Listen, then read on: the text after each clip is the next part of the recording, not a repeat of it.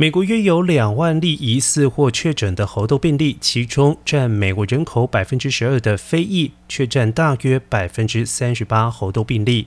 西班牙裔或者是拉丁裔占猴痘病例百分之二十九，但他们的疫苗接种率却比白人来得低。根据 CDC 表示。种族主义、污名化、恐同、贫穷和医疗保险有限，正持续加剧这种种族不平等的现象。对此，拜登政府六号宣布启动一项针对 LGBTQ 有色人种社区的接种计划，与黑人和棕色人种社区合作，发放数千剂疫苗，以对抗猴痘疫情扩散。